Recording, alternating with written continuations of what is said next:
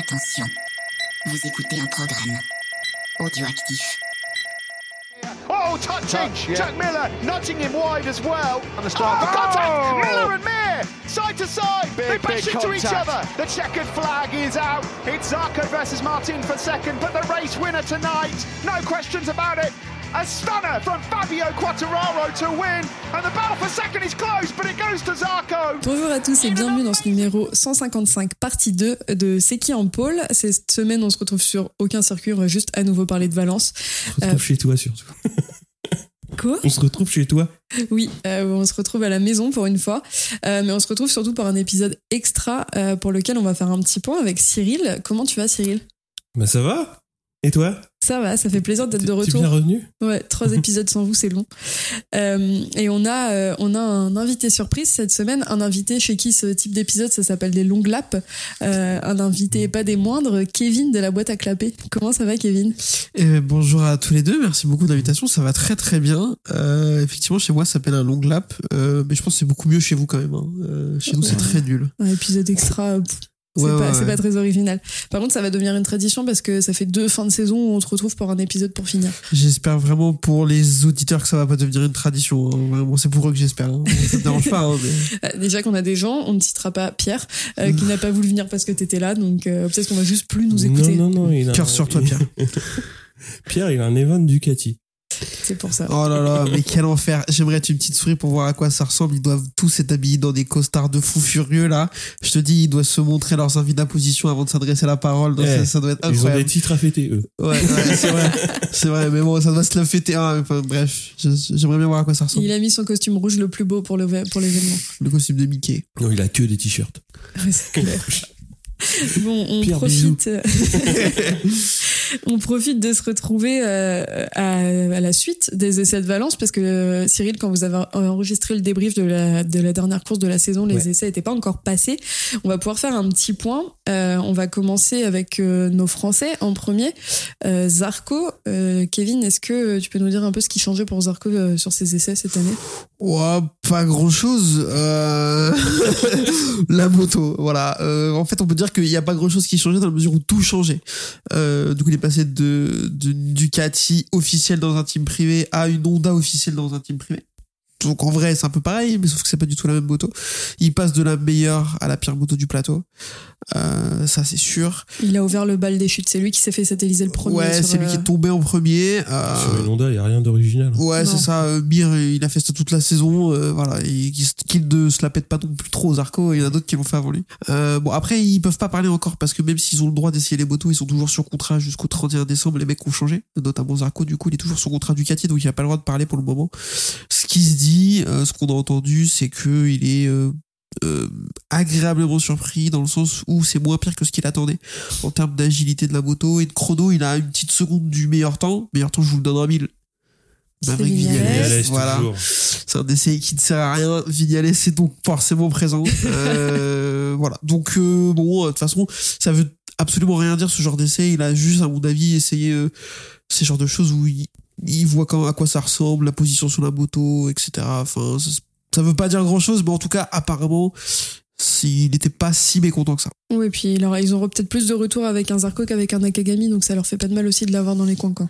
Mais en fait, plus de retours, je sais pas, mais en tout cas, ils auront un retour qui est assez intéressant pour eux, je pense, parce que Nakagami, lui, il a un intérêt dans, dans le sens où il leur, leur fait un retour par rapport à la moto précédente, et Zarco, lui, peut leur faire un retour par rapport à la meilleure moto du plateau. Donc, je pense qu'en combinant les deux, effectivement, euh, ça peut être très intéressant pour eux. Peut-être qu'on va avoir Nakagami qui va gagner l'année prochaine avec les retours. Oui, d'accord. Euh, tu peux commencer à poser des cierges.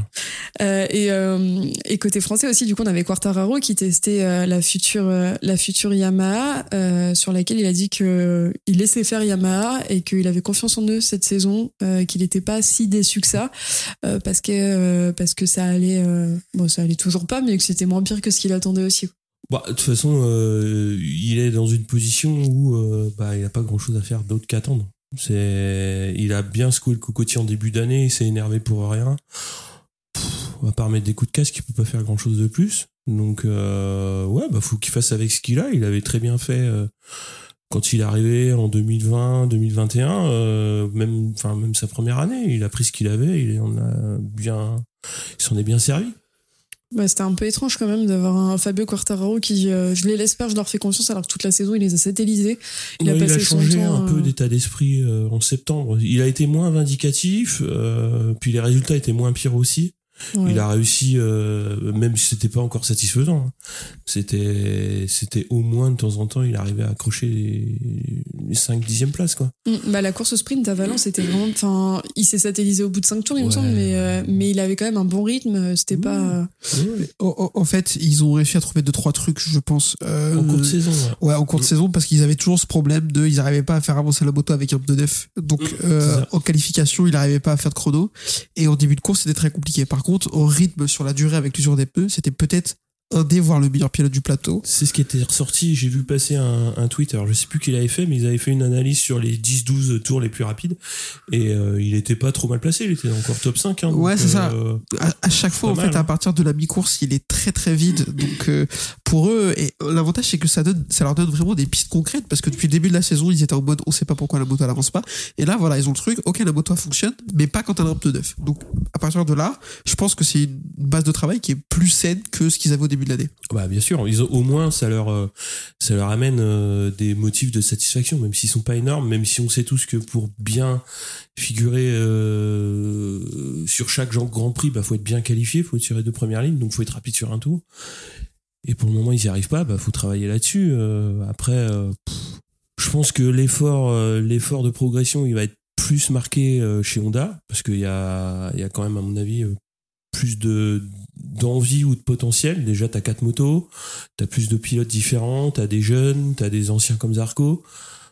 Donc, je pense que Honda va avoir un, un potentiel plus plus rapide à s'améliorer, mais euh, Ouais, puis ils ont quand même des pilotes. euh, après, je pense que c'est un peu controversé. euh, tout le monde ne sera pas du même avis, mais l'arrivée de Marini aussi va peut-être leur mettre un petit coup de fouet, un petit coup de fouet cette saison parce qu'il y a des une enjeux. vision euh, différente Mm. avec Marini. C'est un pilote déjà.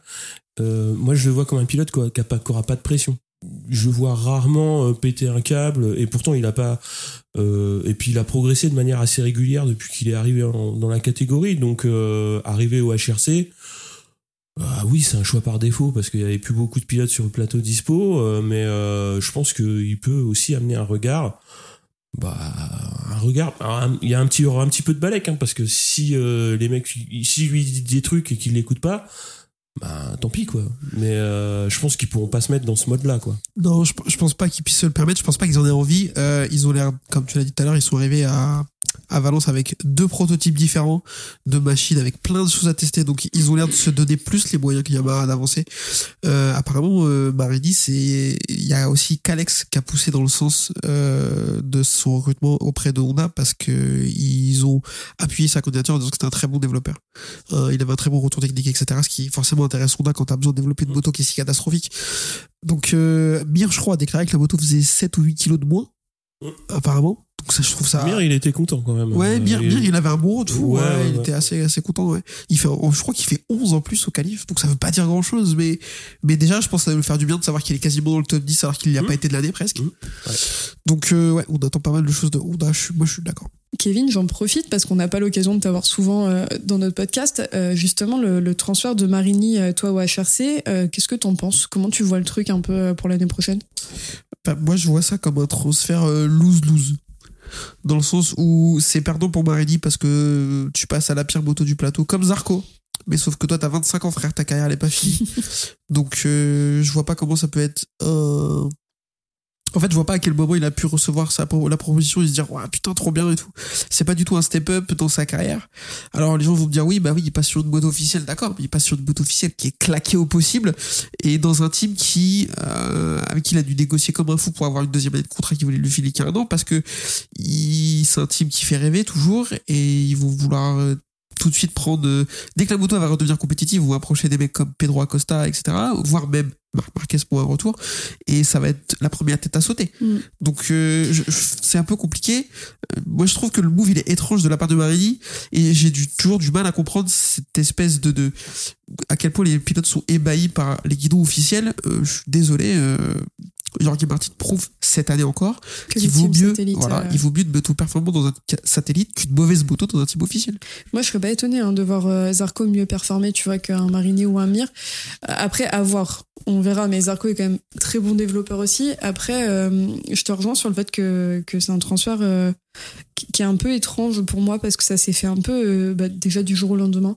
T'avais un peu l'impression qu'ils attendaient de savoir qui est-ce qu'ils allaient placer parce que Aldeguer, Aldeguer montait pas, euh, qu'Acosta a été pris, que euh, euh, qu'est-ce qu'on fout de Didja pour la fin de saison? Après, euh, de, de ce que j'en avais compris des déclarations, il y avait une volonté aussi de se, de se séparer de l'image de son frère aussi. Sauf que ça reste Lucas, ça reste Lucas Marini en fait. Donc dans tous les cas, l'image de son frère, il l'aura derrière. C'est pas comme s'il était allé dans un team où Rossi n'avait jamais foutu les pieds. Là, il y a peut-être. euh, après, il y a un peu la blague de est-ce que c'est un cheval de Troie pour récupérer la moto de Rossi? Ça, c'est drôle. Ça serait une belle. Euh, c'est- genre, s'il finit bien la saison, est-ce que je récupère pas la moto de mon frère pour la mettre dans le musée, s'il vous plaît? Je pense qu'il l'a déjà. Non, apparemment, il se bat avec Honda parce qu'ils veulent pas Ah lui ouais donner sa Ouais. De- donner avec laquelle il est titré en 2001. Ah Donc il y en a plein qui disent ce que Dieu fait ouais, que c'est un cheval de 3 pour euh, Ouais. négocier avec eux pour ouais, récupérer la prise moto. d'otage et puis. Ouais, c'est ça. Ouais, c'est clair. bon, euh, donc on a, on a un peu fait le tour euh, côté Honda.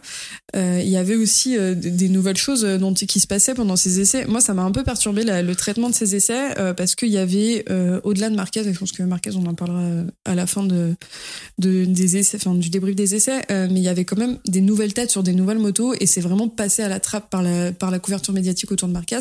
On avait quand même Rins sur la Yamaha. On avait, même si tout le monde s'en fout, Morbidelli qui testait la Ducati. Je m'en fous j'ai- pas du J'ai tout. lu son débrief. Je m'en fous pas du tout, ça m'intéresse J'ai énormément. j'ai lu son débrief, c'est stratosphérique. Ah le ouais mec, ah ouais. Le mec, c'est c'est vacances, c'est vacances de l'amour. le mec, il arrive, putain, j'ai roulé, j'ai profité, j'avais rien à tester, euh, j'ai- je m'en fous, j'ai roulé. euh, Le mec, il est Il termine 16e hein, perdu quand quoi. même. tu Ouais, vois. mais enfin, il est pas, pas meilleur qu'avec la Yamaha, C'est ouais, avec la meilleure moto du plateau. Mm. Et, Ouais. et il est toujours en débrief, chill, c'est cool, la vie est belle. Et je suis content pour lui. Moi, son, son classement, il me choque pas trop parce que vraiment, le classement de, de- de- des- tests hivernaux, que ce soit ceux-là ou ceux de Sepang qui veulent rien dire, on le sait. Et Vignales en est une nouvelle fois une preuve vivante. Voilà, ça veut rien dire. Mais Vignales, il est euh, champion des essais euh, depuis sa naissance. Donc, euh, Ouais, voilà. Donc, il devrait même pas venir en fait à ce rythme-là. ça a pas trop de valeur. Moi, Morbidelli, attention, je, je, je, je vais, ça va être le un des pilotes que je vais le plus regarder l'année prochaine parce que c'est un mec très talentueux qui s'est complètement perdu l'année dernière- ces deux trois dernières saisons et là c'est sa dernière chance de, de, de, de se ressaisir avant de passer euh, sur une, une moto claquée en superbike ou, ou pire donc euh, je, je, je vais être surveillé et en plus euh, ça parle déjà de Aldeguer chez Pramac en 2025 donc il a Ouais, déjà la pression hein. Il a déjà la pression Ouais. donc euh, ouais et à voir et il est capable de nous surprendre vraiment Mais de toute façon, ça va pousser dans tous les sens. C'est ce que c'est ce que Cyril disait. Mais de toute façon, on va pas se mentir. Bezzeki, oui, il a signé à la VR46, mais vu comme ça part, il va. Fais pas cette tête, vous voyez pas ce qu'il est en train de faire, mais il lève les yeux au ciel dès que je prononce le mot Bezzeki. Euh, mais il y aura Bezzeki, il y aura Aldeguer, il y aura forcément des gens qui vont pousser. Après, euh, Morbidelli, moi je suis un peu euh, sur mes réserves parce que euh, déjà c'est pas un pilote qui me transcende, donc euh, vraiment j'ai pas trop d'attente envers lui. Mais surtout j'ai l'impression qu'il est passé de tout à rien parce qu'il était très bon jusqu'au jour où il s'est blessé et il s'est plus rien passé. Et il y a quand même ce mystère autour de lui d'incompréhension parce que c'est euh, Rémi Guillot qui le disait très bien euh, dans ton podcast, euh, Kevin. Euh, c'est que même à la VR46 au ranch, ils disent qu'il est éclaté. Donc est-ce que est-ce que c'est vraiment juste il est complètement du père depuis quelques années ou est-ce qu'il va vraiment faire quelque chose? Après, moi, je pense qu'effectivement, il joue pas sa dernière carte parce qu'il a encore la carte euh, VR46 qui va tomber euh, en dernière branche si jamais euh, chez, chez Pramac ça se passe mal. Ouais, je pense que Il, il, aura- il- il réussira encore à rebondir, je pense, à la VR46. Et puis oui, c'est un pilote qui est talentueux, mais pour le moment, il, a perdu quelque chose et il ne l'a pas retrouvé, quoi. Ouais, c'est vrai, ce qu'il fait en fin de saison 2020, où il a une Spec B, où pff, en fin de saison, il a plus de moteur, il fait euh, trois fois plus de bornes avec son moteur, et puis il réussit à faire P2 au général. Même lui, je suis sûr qu'il sait pas pourquoi, il sait pas comment mais euh, il y est arrivé quand même. Et oui, c'est un pilote qui est talentueux, mais depuis qu'il est arrivé chez Yamaha officiel, il fait pas grand chose. Et ouais, il a beaucoup de chance, il a beaucoup de jokers quand même. Mais je pense qu'il a les bons contacts aussi derrière. Faut pas, faut pas Oui, se leurrer. bien sûr. Ah, mais ça, c'est une limite. Euh, oui, peut-être que il aura toujours ce filet de sécurité qu'il avait à 46, mais je pense que a une limite quand même, euh, dans le sens où il y a des mecs qui montent et si euh, Rossi veut garder Bezzeki en 2025 et que derrière il a le choix entre Morbidelli parce qu'il s'est fait test de chez Pramac et un Aldegar par exemple parce que je sais pas, Même, Acosta il même va chez Pramac. un, même un DJ qui continue dans sa lancée. Mais hein. voilà, tu vois, si, si DJ et Bezzeki font une bonne saison, euh, t'imagines, ils font, Tu gardes les deux. Enfin, ils font P5 et 6 au championnat l'année prochaine et Morbidelli se fait tèche de Pramac parce qu'ils prennent Aldegar. Bah, je pense que Rossi lui dit écoute, mon pote, t'es gentil, mais tu vas aller te battre avec Petrucci en Superbike. Enfin, Oui, puis ça- après, après on verra, hein, parce que la VR46, il y a toujours cette histoire de il va signer chez les Yamaha, donc. euh, Ouais, alors là, ça, ça va être rigolo. je pense qu'il est, je l'ai Ah, dit, moi, je le c'est bon, redis, je- il est assez bête pour faire ça, il va le faire. Ah bah. Mais alors, moi, si vraiment s'il fait ça, je débarque à Tavoulia et je fais une pétition. Oh, ou tu vas pas le faire du tout, tu vas dire que c'est un bon choix parce que c'est Rossi. Je On parle en Non. 2025 là déjà Bon, et, et en parlant de Yamaha, euh, en parlant de moto éclatée au sol, euh, Rins a testé euh, la Yamaha et après euh, 54 tours, il finit 19e de cette séance d'essai. Donc il finit, euh, il finit quand même devant Crutchlow, qui est censé être le pilote essayeur de la Yamaha. Euh, qu'est-ce que qu'est-ce que vous en attendez les garçons? Enfin, qu'est-ce que vous en avez pensé déjà euh, de Rins sur la Yamaha? Est-ce que ça vous a transcendé ou est-ce que vraiment euh, ni chaud ni froid quoi? Il a pas roulé depuis, euh, depuis plusieurs mois. Donc, de mais c'était la, c'était la bonne strat quand même, l'arrêt maladie pour pas finir sur cette moto Ah destructrice. ouais, mais- oui, voilà. Ouais, mais bon, euh, après, euh, voilà, c'était ouais, je vais revenir, je vais pas revenir, je vais revenir, je vais pas revenir. Euh, ça s'est fini. À un moment, il y a une news qui est sortie comme quoi il manquait, je sais pas combien de centimètres d'os euh, ah, sur, sa fracture, sur sa fracture euh, tibia péroné, je crois que c'était ça. Euh, au bout d'un moment, euh, c'est c'est compliqué, ouais.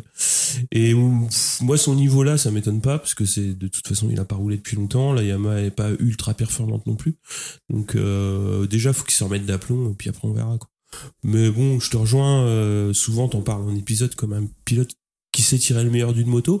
Ouais, une fois dans l'année, quoi. Une ou deux fois Mais dans si- l'année. S'il écrasse Quarta, ça, ça va Il- jaser il- dans les box. il va hein. arriver, il va pas l'écraser. Non, non. Il va pas l'écraser, mais, mais je pense qu'il peut remettre en perspective cette espèce de chimère que tout le monde a de dire que c'est vraiment que Quarta est, est pas au niveau à cause de la moto, à 100% à cause de la moto. Mais je pense, je- en fait, et à tort ou à raison, parce que comme il est capable une fois dans l'année de, de, de tirer un truc énorme de la moto, là, toute l'année, on a mis en perspective aussi les performances de la Honda en disant, ouais, mais Rennes, il a gagné au début de la saison avec. Donc, en fait, Oui, euh, sûr. pourquoi les mecs sont nuls? Il peut faire pareil avec la Yam. Excuse-moi, je, je, il finit, genre, par exemple, imagine à- au Qatar ou je sais pas où, il fait podium. Tout le reste de la saison, si Quarta il fait la même saison que cette année, on va se dire, ah, mais pourquoi Rennes, s'il a fait podium au Qatar si t'es nul, en fait? Oui, Je- pense Rins, que- il a toujours fonctionné comme ça. Ouais, et je pense que c'est à mettre en perspective aussi euh, que Rins, je pense qu'il est capable de faire ce que Quartararo fait en termes de, enfin, performer sur certaines courses, Oui. mais surtout, je pense qu'il est, il va mettre en lumière le fait que Quartararo, un de ses gros soucis, euh, et peut-être moins avec le temps, euh, ça sera à voir, mais c'est son impulsivité sur ses réactions et, euh, et sur son, la manière dont le mental peut prendre le- le- l'espace dans sa gestion de course, ce que Rins arrive quand même beaucoup mieux à gérer, je trouve. Euh, tu vois rarement Rins péter un câble comme Quarta peut le faire. Ouais, mais Rins, il va, il va marcher sur l'eau trois week-ends dans la saison. Euh, un autre week-end, il va vouloir trop pousser, il va se péter un truc. Quartararo, je le vois. Faut, faut vraiment qu'il se mette dans le mood de fin de saison. Oui, c'est sûr qu'en termes de chute, euh, c'est C'est-à-dire, il chute peu, il est régulier. et Moi, j'ai l'impression qu'il surroule assez rarement. Et c'est c'est un défaut parce que tu vas pas chercher la limite, mais c'est aussi une qualité parce que ça montre le Mm. vrai niveau de l'attelage. Après, euh, ouais, ça montre le vrai niveau sur le long terme. Rins, effectivement, sur une ou deux courses, il pourra l'emmener euh, sur un podium ou une victoire ou quelque chose, ou faire un truc sur un fait de course, ça- tout peut arriver. Mais je le vois, je le vois, déjà, il y aura plus de concurrence et ça, ça va être intéressant. Plus de concurrence, plus de courses. Il y a quand Je suis d'accord. Non, mais euh, plus de concurrence entre eux, quoi. Oui. Entre le coéquipier. Parce que là, c'est- Morbidelli, euh, voilà. Ah, mais là- il, là- il a fait deux courses euh, à faire euh, dans les cinq premiers et tout le monde a dit Mais en il interne, c'est une bonne chose. Oui, bien en sûr. interne, c'est une bonne chose d'avoir de la compétition Oui. aussi. On le sait. Enfin, l'époque euh, Rossi Lorenzo euh, faut de la dans, le- dans le compétition même box, c'était incroyable. c'était trop. hein.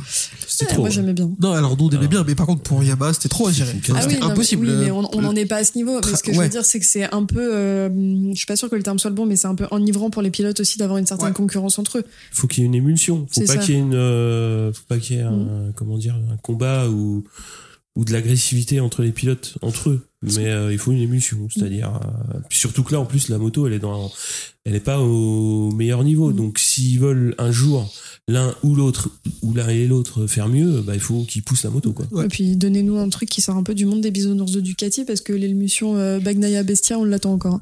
Euh, ouais, il y a eu, Ouais, on a, a on pris a eu. Bagnaia Martin. Voilà. Bon, on en parlera tout à l'heure, mais oui. Euh, on va parler des deux gros derniers points pour moi qui sont les deux choses euh, les plus marquantes de ces essais. Euh, la première, euh, pour moi, c'était clairement le truc que j'attendais le plus de cette séance d'essai, c'était l'arrivée d'Acosta en MotoGP. Euh, faut savoir que je vais vous parler autant d'Acosta que de Bezzecchi l'année prochaine. Je suis désolée d'avance, vous allez entendre parler que de ça. Tu euh, vas mais parler de ses grosses couilles. ouais. big balls, big balls. Pour, pour ceux qui n'ont pas la référence, c'est un, extra- un article de Matos Clay qui, euh, qui dit en gros, euh, enfin, où le titre c'est Big Balls, Que- Big quelle Balls. est ta plus grande qualité? Et lui il répond bah big balls, big balls. Mais il est espagnol, hein, il y a un truc, euh, la- l'anatomie euh, si masculine. non, je pense euh, pas que ce soit espagnol. Je pense que c'est un Tu trait dis ça parce que t'es espagnol. Non, non, non, aussi. je pense que c'est un trait de caractère inhérent à tous les mecs qui ont un ego démesuré et qui réussissent dans la vie. Tu regardes dans n'importe quel sport, une des célébrations iconiques de n'importe quel sport, quand t'as réussi à mettre un but, un panier, que ce soit, c'est de montrer qu'on a une grosse paire. Donc, euh, c'est juste un, un truc de, de, de- un truc de, Un truc de beauf, quoi. D'égo, oui, mais, oui. mais ouais. Moi, je sais pas si, euh, il y a eu ce truc, bon, on en parlera peut-être plus tard, mais Martin aussi a fait ça à la fin de la course sprint à Valence. Moi, ça Ouais, me choque pas. Ça a euh, débattu d'ailleurs. euh, je reviens là-dessus rapidement. Euh, Stéphane, euh, Stéphane, Pierre et toi, Cyril, vous avez un peu, vous l'avez un peu taclé là-dessus. Moi, ça m'a pas choqué. Enfin, non, je- moi, moi, ça me choque pas non plus. En fait, je me dis qu'après un Lorenzo qui est passé en MotoGP, on est plus à ça près et que ce genre de truc peut plus me choquer. Mais mais c'était pas. tu vois, il y avait un côté. je me souviens de Stéphane. Je sais plus si c'est dans l'épisode ou en off qui dit on veut pas de ça en MotoGP, mais enfin, pour moi, il y a eu beaucoup plus grave que ça dans les célébrations, quoi. On reste dans les fruits. Lorenzo c'était le melon. et là c'est- c'est les kiwis! là, c'est les kiwis. Voilà. Mais bon, pff, ouais, au final. Si elles sont vertes, faut consulter, mais euh, Non, mais il fait sa vie. il fait- Après, il fait ce qu'il veut. oui, euh, en plus, en plus pour le coup, euh, alors moi, oui, je, je comprends qu'on l'aime pas trop et tout, enfin cette célébration, mais il est sur une course sprint, il a besoin d'assumer, etc. Et en fait, dans le jargon euh, un comptoir de bar, on aurait dit qu'il a posé ses couilles sur la table, Mm. en vrai. Donc euh, bah là, il le montre. Enfin, tu vois. Alors moi, je suis pas archi client, mais ça me dérange pas. Il fait son truc, euh, voilà. Oui, puis à la fin de saison, enfin, on en parlera après parce qu'on on fait des, on fait des longues laps euh, sans cesse là, mais euh, mais on en, on en reparlera après. Euh, moi, Kevin, je veux quand même ton avis et après celui de Cyril m'intéressera aussi, mais sur l'arrivée d'Acosta en MotoGP parce que je pense que t'es aussi client que moi de ce pilote. Ouais, ouais, moi Pedro Acosta, je, je suis très très fan. Euh, comme j'ai dit, je suis conducteur du train de la hype depuis le premier jour, je pense, de Pedro Acosta. Vous pouvez encore monter dedans d'ailleurs, mais je, je ferme les portes en mars. Euh, ouais, après, on s'est vraiment beaucoup trop emballé, j'ai l'impression, sur Waouh, regardez, il fait des glisses et tout. Oui, bah oui, bah tous les. Son Enfin, dépassement sur Vignales, s'il te plaît. Oui, bah écoute, Bah, c'est des désolée. essais, pareil, Je euh, m'en on s'en fous. bat la race. euh, Enfin, tu vois.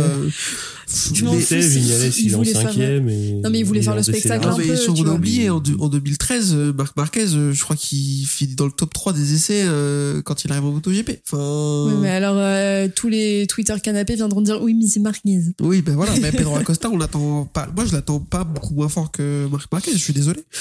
Donc, euh, moi, j'en attends énormément de Pedro Acosta euh, l'année prochaine. Après, c'est pas un épisode sur euh, la saison 2024, mais euh, j'ai kiffé le voir. Il a l'air effectivement très à l'aise. Euh, déjà, euh, en plus, euh, j'ai adoré quand il a dit qu'il a fait le premier tour euh, tr- très très cool et quand il a il est sorti d'un virage, là, il a mis gaz en grand et il s'est fait Euh, mon Dieu, qu'est-ce que c'est? Ça, j'ai trouvé ça très cool. Et puis, il a une bonhomie et tout. Enfin, il me fait rire. Il s'en bat un peu la race de tout. Euh, ça, j'aime bien. Donc, euh, ouais. Il y je- avait un vrai côté, euh, j'ai trouvé dans le traitement médiatique en tout cas, parce que encore une fois, les médias montrent ce qu'ils veulent, mais euh, pour moi, euh, Acosta, là, c'était euh, l'enfant à Disney. C'était euh, l'enfant qui, qui foutait les pieds. Il sait, enfin, il y a un côté Acosta qui il sait que c'est sa place et il a quand même la confiance du mec qui sait qu'il a le dos, enfin qu'il mérite Ouais. d'être là. Mais il avait l'air tellement content d'être sur cette moto et, et d'être là et de, de kiffer. En fait, juste, il avait l'air de kiffer quoi. Bah, il renvoie une image beaucoup plus sympathique que Raoul Fernandez. On les compare tous les deux beaucoup, et je trouve, à juste titre, même si Raoul Fernandez a pas titre, lui. Mais ils arrivent avec le même genre de hype, entre guillemets, vu la saison qu'avait fait Raoul Fernandez. Et en tout cas, il renvoie un truc qui est beaucoup plus cool que lui, je trouve. Oui, c'est clair. C'est pas la même, c'est pas le même état d'esprit. Raoul Fernandez, euh, c'est, c'est plus tordu dans la tête, quoi. J'ai l'impression que c'est moins. Moi, ce qui me fait plus, euh, ce qui m'intéresse le plus dans la Costa, c'est de le voir chez Tech 3, parce que euh, effectivement, c'est un pilote qui est très prometteur de par ce qu'il a déjà montré. Et euh, bah, Poncharal et son équipe ont montré que par le passé, ils ont toujours su euh, mettre dans de bonnes conditions des pilotes, même s'ils n'avaient pas toujours du, du super matos de la part de KTM au début. Ils ont toujours réussi à, euh, à bien gérer le truc, quoi. Et donc, je pense que hum, après, ça, c'est ou tout l'un ou tout l'autre. J'ai un peu peur que Mhm. Acosta, euh, avec son état d'esprit, ça peut ne pas prendre avec euh, avec Poncharal euh, et son équipe, parce qu'il est pas tout seul.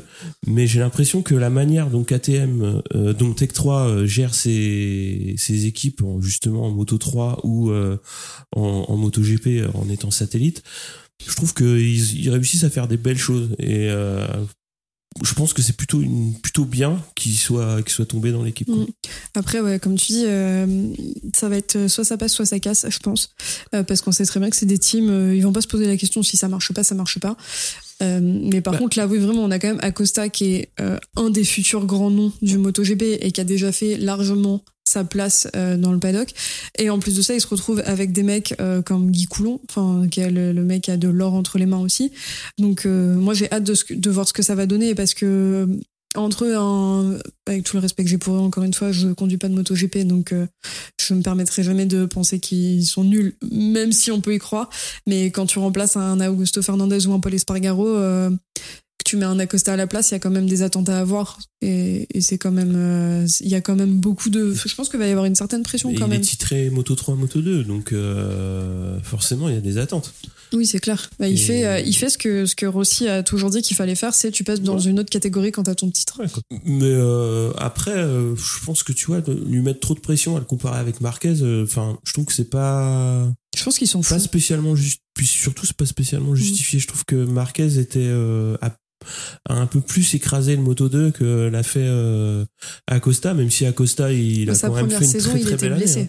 Oui, oui, mais il fait une, il fait une super année. euh, il fait une super année 2023 quand même quoi. Mm. Non, mais je pense que vraiment il s'en fout dans ses déclarations. Il a quand même, euh, t'as l'impression qu'il a quand même la maturité pour se détacher un peu de tout ça. Ouais, mais il emmène. Enfin, moi, le, le Marquez que je vois, c'est quand même un. Quand il a été en, en Moto 3, Moto 2, un mec qui emmène des équipes entières, quoi. Avec de sponsors, de partenaires, de ceci, de machin, de bidule. C'est une structure en Moto 3 pour y aller, une structure en Moto 2 pour y aller, et ça déboule au HRC, quoi. Je trouve que c'était. euh, c'était on a. On a vraiment, euh, moi j'ai vraiment vécu ça euh, à cette époque-là comme l'arrivée d'un rouleau compresseur. Et ça en était un quoi. Oui, c'est Parce clair. que quand il est arrivé, euh, bah voilà, il a gagné euh, dès la première année et il a enchaîné. Il a enchaîné quoi. Mm. Et tu vois, Acosta, je le vois pas dans ce dans ce mood là, même s'il y a beaucoup de support, beaucoup de soutien, je sens un petit peu moins de un petit peu moins de force quand même. Mais il a le talent de toute façon. Ah oui, oui, c'est clair. Et en parlant, en parlant de rouleau compresseur, euh, on a vu clairement euh, ça mardi, euh, quatrième, quatrième temps des essais, un bleu turquoise approximatif sur le live timing avec un numéro qu'on n'a pas l'habitude de voir sur ses couleurs. C'était euh, les premiers euh, roulages de Marquez sur la sur la Grésini. Euh, moi, j'ai trouvé ça assez euh, pas surprenant, mais assez envahissant dans l'espace médiatique en tout cas, euh, parce qu'on a parlé que de Marquez sur les essais. On a parlé que de Marquez, on a vu que lui, on a vu que des photos de lui. Euh, moi, ça m'a un peu frustré, j'avoue, parce que j'adore, euh, j'adore les essais de Valence, parce que j'adore voir toutes les nouvelles motos. Mais en même temps, il y avait beaucoup d'attentes. Et, moi, la première, j'attendais de voir Marquez euh, rouler sur cette moto. Donc, comme je disais, il fait quatrième, quatrième temps des essais. Est-ce que vous les attendiez à le voir ici mardi? Oui. Oui, moi, oui, je. T'es blasé carrément. Non, non, non, non, je, genre, je suis pas du tout blasé, mais je m'y attendais. Je, vous pouvez réécouter les épisodes qu'on a fait, nous, de notre côté, euh, et on l'avait annoncé. Enfin, en tout cas, euh, c'est risqué peut-être, mais, mais ouais, je, je- on parle d'un mec. Pour moi, c'est normal qu'il ait autant envahi l'espace médiatique parce que c'est, c'est quand même invraisemblable ce qui est en train de se passer. J'ai vu un tweet passer disant, euh, pour la première fois de sa carrière, Marc Marquez va avoir la meilleure moto du plateau. Je crois que c'est vrai, en fait. Non, quand il est arrivé en 2013, c'est la meilleure. Après, La Honda euh, Ouais, à bagarre, c'est la Ouais, Yam, c'est la Yam qui est ouais, championne, du Oui, coup. mais c'est Stoner Ouais, qui mais l'avait alors, avant. euh, Thomas Stoner Pedrosa avait, euh, euh, ils avaient la meilleure moto. Thomas Morcellino le disait très bien en parlant de la Honda, c'est que la Honda, ils ont la mauvaise manie euh, d'avoir une moto qui est en vrai pas si bonne que ça, euh, mais que les pilotes arrivent à faire euh, à faire rouler avec des briques et braques. En fait, euh, Marquez, il arrivait avant son accident à faire rouler la Honda qui était pas si bonne, sans trop sans trop de raison en fait parce qu'elle était pas bonne et, elle était pas si incroyable que ça la Honda en fait. Ouais, mais alors, je suis d'accord avec, avec ça sur la fin des années 2010. Peut-être qu'en 2013, ça peut se discuter, effectivement, vu qu'il y a une sorte de stoner que Pedrosa est perfo dessus et tout. Donc, ça peut discuter. Mais, ouais, pour moi, l'envahissement de l'espace médiatique de, de, de, de, de Marquez, là, c'est normal. Il monte sur une Ducati. Je pense que si on avait pu voir là sur Canal Plus les essais de, je sais pas si c'était à cette époque, mais de fin 2003 quand Rossi prend la YAM, je pense que ça aurait été pareil. Donc euh, on parle d'un pilote qui est considéré comme beaucoup par le meilleur de tous les temps, euh, qui vient de vivre des années, enfin qui, qui, en fait tout le monde a envie de le voir. Même les gens qui l'aiment pas, ils ont envie de le voir faire. Là, Mm. tu vois, ils ont envie de le voir monter sur la Ducati, ils ont envie de voir ce que ça va donner et tout. Donc pour moi c'est normal. Et en termes de perf, non ça me choque pas. Moi ce que je trouve incroyable c'est que on se dit ouais euh, il sort, il fait 5 tours et il se met déjà à 2 dixièmes de son meilleur tour du week-end sur la Honda. Ouais mais en fait en plus il sort, il fait 5 tours, on compte le tour de sortie. Euh, si ça se trouve sur les 5 tours il en fait que 2 à fond quoi. Il est déjà aussi rapide que je sais pas peut-être 300 tours ou 200 tours sur le week-end avec sa Honda quoi. Oui c'est clair. Donc, euh, tu vois, Pierre, il dit souvent, oui, la Ducati, elle se conduit pas toute seule. Eh, peut-être que si, en fait. peut-être que moi, je serai à une seconde. Tu vois, non, pas du tout. Mais tout ça pour dire, voilà. euh, Tu, tu veux dire que c'est une Tesla avec le pilote automatique exactement, ouais. Mais non, ouais, moi, je, pour le coup, rien d'étonné, que ce soit sur la partie perf ou sur la partie couverture médiatique, euh, tout me paraît. Ouais, mais moi, je- vraiment, j'ai j'ai trouvé ça. fru- Enfin. Ouais, du coup, euh, vraiment. Après, euh, je te rejoins sur le fait que euh, moi, j'avais très envie de voir Marquez rouler sur la moto, que je m'y attendais, que limite, tu m'aurais dit Marquez finit top 1 des essais, j'aurais même pas été étonné en fait, parce que ça reste Marquez. Juste la couverture médiatique, et évidemment, comme tu le dis, il y a même des gens qui aiment pas Marquez, et je suis sûre que les haters de Marquez étaient les premiers à regarder. Mais il y avait d'autres trucs que moi j'avais envie de voir, et je pense que c'est un peu niche, tu vois, mais de voir ma Marine y rouler, de voir même Morbidelli, tu vois, genre même ça, ça m'intéressait. Euh, donc ouais, forcément, euh, c'était un, un bouli-boulga de, de trucs. Après, euh, que derrière des médias euh, fassent leur couve de magazine que sur Marquez, alors que on a quand même eu un titre de champion du monde dans le week-end. Ouais, mais de quel tu type vois, de médias on parle? On parle de médias, bon, il y a plein de choses à dire sur eux, tu vois. Donc, j'ai envie de dire, les médias euh, qui sont de qualité, ils ont pas fait ça. Après, euh, oui, quand tu clôt une saison, euh, moi j'aurais préféré voir en couve bah, les trois champions.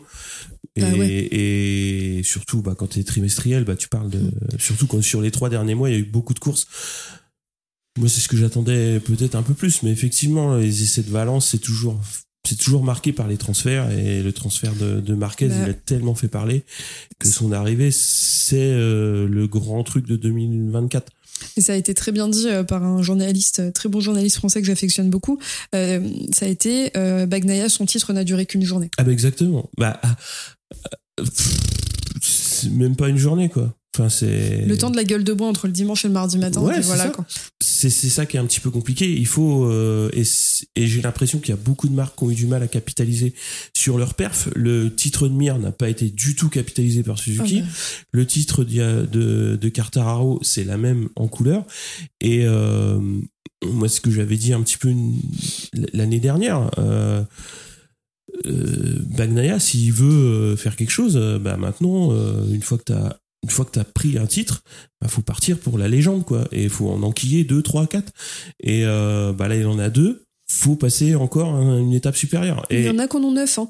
Non mais le gros intérêt de, de, enfin, de la saison qui, qui arrive, c'est que effectivement le plateau, euh, alors je pense pas qu'il soit plus compétitif, mais le haut de tableau va être encore plus relevé que cette année. Oui, c'est clair. Et euh, ça va vraiment bouteiller très très fort sur les podiums. Quoi.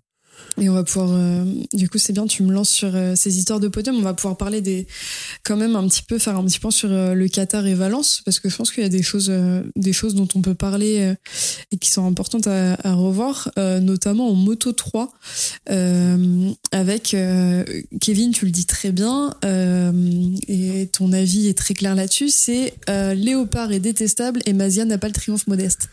Oui, bah, en fait, il y a plein de choses à dire sur ce qui s'est passé, surtout au Qatar, pour l'attribution du site Moto 3.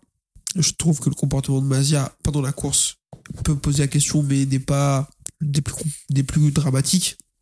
Voilà, il est un peu viril sur Sasaki. Il lui fait deux trois moves qui sont un peu étranges et tout. Il lui remet un avertissement, il a arrêté très bien. Par contre, le comportement de son équipier Pitito Fernandez, c'est une catastrophe. Il est venu se mêler s'il regardait pas. Euh, et lui, il a vraiment tout gâché. Après, euh, le problème, c'est que quand tu regardes un petit peu les replays, il y a des vidéos qui sont sorties et le coéquipier de Sasaki, qui est Colin Veyer, il a essayé de faire la même chose sur euh, Jaume Mazia. La seule différence, c'est que lui, il est pas doué, donc il a pas réussi. Euh, Cette balle Non, perdue. non, mais il est pas doué. Alors, non pas qu'il soit pas rapide, au contraire, il est très très fort ce mec. Mais par contre, c'est genre, fin de saison. tu vois, euh, Fernandez, il veut faire chier Sasaki, il y arrive. Euh, mais c'est un Fernandez. Hein, Voilà, Veiller, il veut faire chier euh, Bazia, il lui met des coups de coude comme ça. Eh, mon pote, eh, il en a rien à foutre, l'autre, tu vois, ça, ne- ça ne change rien. Donc, euh, ouais, c'est ça qui est un peu dommage. Et surtout, alors je sais que, bah, ils s'en foutent maintenant, c'est fait, donc, euh, mais je trouve qu'ils ont pas du tout le triomphe modeste. Je le trouve, Bazia, il fait le titre au Qatar. Il fait le titre à Valence. Euh, il y a des photos de lui qui sortent, il a un gros cigare dans la bouche et tout. Enfin, genre, il se prend pour je sais pas qui. En conférence de presse, il dit, je fais ce que j'ai à faire, j'ai pas de problème avec ça et tout. Waouh, mec, sans déconner, t'es là depuis 17 ans et tout. Enfin, le seul mec plus vieux que toi jusqu'à l'année dernière, c'était John McPhee. Enfin, bon, il a fait signé en Super Sport l'année prochaine, il sera Voilà. encore là d'ailleurs. donc, euh, canalise-toi quand même, quoi. Et t'as, tu gagnes le titre à l'avant-dernière course contre un mec qui en gagne aucune de l'année. Enfin, tu vois, redescends un peu, quoi. Et il fait une. Enfin, voilà, Massia, il fait une bonne saison, mais clairement, ce qui se passe au Qatar, ça aurait dû se régler euh, le lundi, quand euh, les images sortent de Verrer, la direction de course, elle doit faire quelque chose, c'est-à-dire. euh, les deux blocs passent au bout d'un moment, euh, bah, le premier oui, le deuxième, bah, le prochain Grand Prix, tu le fais en piouis si ça t'amuse. De- faire euh, au, au niveau de la direction de course, euh, moi je trouve que ce qui peut poser question, alors oui, sur le dimanche, tu peux dire putain, c'est vraiment merdique, euh, ça mérite peut-être un avertissement au moins pour dire euh, mec, euh, calmez-vous. Mais vu que derrière Ferrer fait la même chose, pour moi c'est un peu kiff-kiff. Ça veut dire que dans les deux sens, ça s'emmerde. Oui, mais tu peux pas, tu peux pas euh, rentrer en mode euh, il t'a fait chier, tu l'as fait chier, donc on repart de zéro. Tu mets moins 10 points à tout le monde, ça va calmer tout le monde. Et surtout, ça va éviter que l'année prochaine, si jamais c'est d'autres équipes, bah, ça passe sur le même mode. Ouais, mais après, tu vois, euh, pardon Kevin, je t'ai coupé la parole, mais euh, dire on leur met des pénalités le lundi, on est les premiers à râler quand les pénalités elles sont super longtemps après les images, tu vois. Ce qui se passe en paquet avec VRR, euh, dans le direct, c'est impossible à juger. Un paquet de 15 pilotes, quand on a un au milieu qui vient faire chier euh, un, un autre, tu peux pas le voir en direct. Donc il faut que la direction de course sache l'expliquer et sache être euh, inflexible là-dessus. Euh, sinon c'est sinon c'est la fête du slip. Et tu verras ça en moto 2 tu verras ça en moto GP et c'est plus possible. C'est à dire ce qui se passe avec VRR euh, au bout d'un moment faut dire stop. Euh, même si t'as comme tu dis euh, Kevin tu l'as pas bien fait puisque t'as gêné personne mais un jour tu vas vraiment gêner quelqu'un Mazia Dombe on le fait- il fait quoi? Il fait zéro? Ouais. Et Ça, le pro- Binder l'a déjà fait. hein. Ouais, bah, Binder, il est pas fait exprès, il est juste les fils qui se touchent de temps en temps. Mais euh, ouais, je pense que c'est compliqué. Après, tu veux pas trop pénaliser Mazia et Léopard de ça, tu vois. Enfin, moi, je suis plutôt concentré sur le comportement de Pitito Fernandez, tu vois. Tu peux pas pénaliser Mazia pour le comportement de son coéquipier, ni l'équipe en vrai, parce que l'équipe, le premier truc serait de dire, bah nous, on n'a pas de consigne, c'est pas de notre faute, tu vois. Donc après, tu peux pénaliser Pitito, je pense que ça aurait dû le faire. Mais euh, le problème, c'est que bah, ils s'en foutent, Léopard, de pénaliser Fernandez vu qu'il jouait rien dans la saison. Donc même si il avait eu euh, une épée de Damoclès au-dessus de la tête de dire bah il roulera pas à Valence, il lui aurait fait faire quand même, tu vois.